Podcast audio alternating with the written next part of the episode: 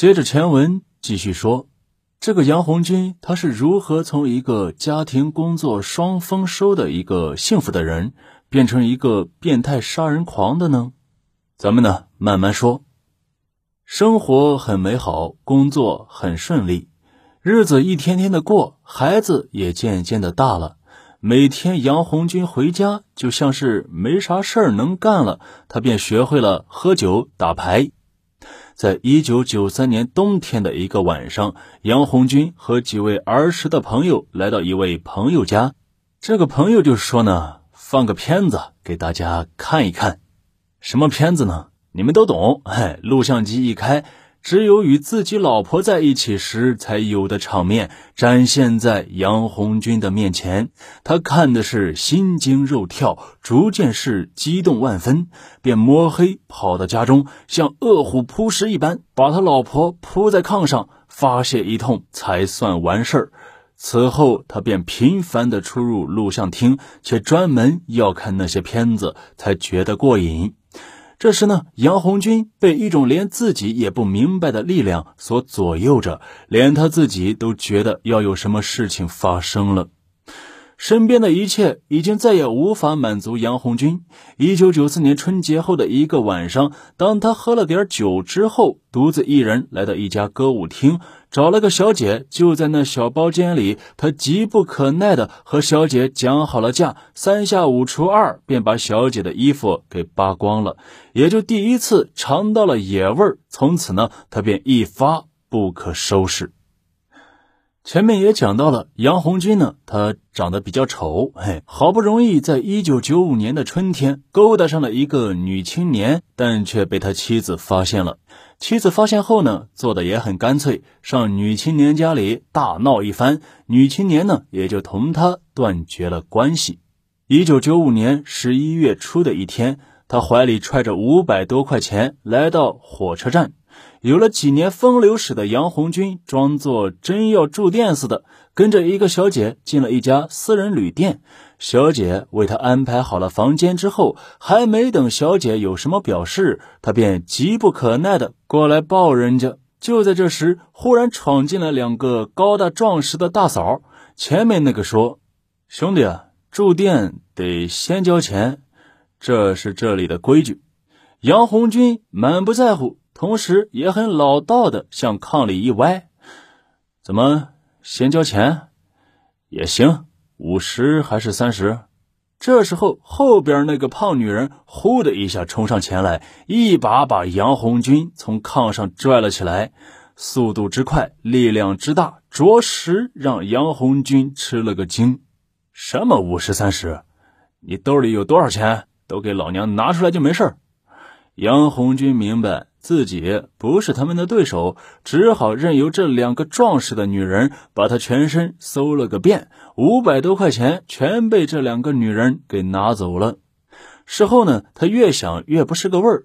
五百块要流多少汗才能赚来呀？就这样轻而易举的被这几个娘们儿给抢走了，这么容易就败在几个女人的手下？杨红军左思右想，怎么也咽不下这口气。可是事情还没等他回过味儿来，他却发现自己染上了性病。妻子知道之后，跟他大吵大闹，把他骂了个狗血淋头。病痛和心痛让他突然对女人产生了一种无边的厌恶和仇恨。他想自己应该做点什么了。对女人，尤其是那些年轻、有些姿色的女人，有了这样的想法，他不由得激动起来。他全身燥热，坐立不安。没错，杨红军想要报复女人，尤其是那些年轻漂亮的女人。他用自己废弃的伐木锯条打造成两把锋利的匕首，可是转了几天，他却没有下手的机会。一九九六年一月二十七日。他来到一家歌厅，领出一个小姐。他想把自己的病传染给这个鸡婆，但也许是目的性太强的缘故，他却不能进入。嘿，小姐对他的失败是加以嘲笑。杨红军不由大怒。就是在这一刻起，他觉得再也不能忍受女人了。一九九六年二月一日晚上八点，在镇子上的制药厂山坡上，杨红军看到一个年轻的女子从车间走出来，向厕所方向走去。杨红军激动了一下，立即跟了上去。这时候，又一个人从车间里追了出来，追上前边那个女人。杨红军犹豫了一下，还是跟了上去。一起做俩，嘿，这个想法让他十分兴奋。正当那两位年轻女工蹲下方便时，杨红军忽然闯进女厕所，一句话没说，冲着两人臀部一人一刀。这也正是咱们本案开头时所讲到的那一幕。他在那两个女人的惨叫声中飞快地逃离了现场。他在路灯下确认没有溅上血迹之后，若无其事地回到了家中，在兴奋和惊恐中度过了几个不眠之夜。没有人来找他，他成功了。于是惊恐消失，剩下的只有兴奋。之后的几天里，杨红军千百次的回忆着刀子插在肉里面的感觉和那两个女人的叫声，每每想起都会令他兴奋的坐立不安，一种成就感，一种满足感，在杨红军的内心溢满了。然而，这种感觉过去了十多天后便不再强烈了。对女人的仇恨和对那种感觉的需求，让他再次揣着匕首走出家门，连续。多次作案，由于女人们发现街上不安全，就很少出门。一连几天，杨红军都找不到残害妇女的机会。可是他那对女人的仇恨，那不可遏制的杀戮冲动，折磨的他几乎都无法睡上一个安稳觉。焦灼和无处发泄的恨，让他进一步行动。他不能忍受年轻的女人们安稳的活在这个世界上。他认为是他们害了我，我这一生也不能让你们安宁。路上残害不着，那就进屋吧。他又开始了新一轮的入室伤人，只有进一步的凶残，才能满足他报复女人的畸形心理。一九九六年，杨红军的犯罪程度开始升级。这一天晚上，他第一次杀人，并残忍地毁坏了尸体，还把受害者的乳房给带走了。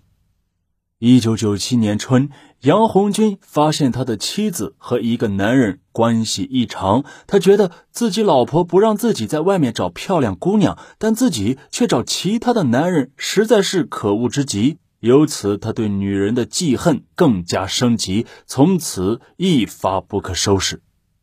一个个家庭被破坏了，一个个年华似锦的女人死的死，伤的伤，一片悲凉。而这时的杨红军却感觉自己是最幸福的。此时的杨红军被一种成功的感觉左右着，继续着自己的勾当。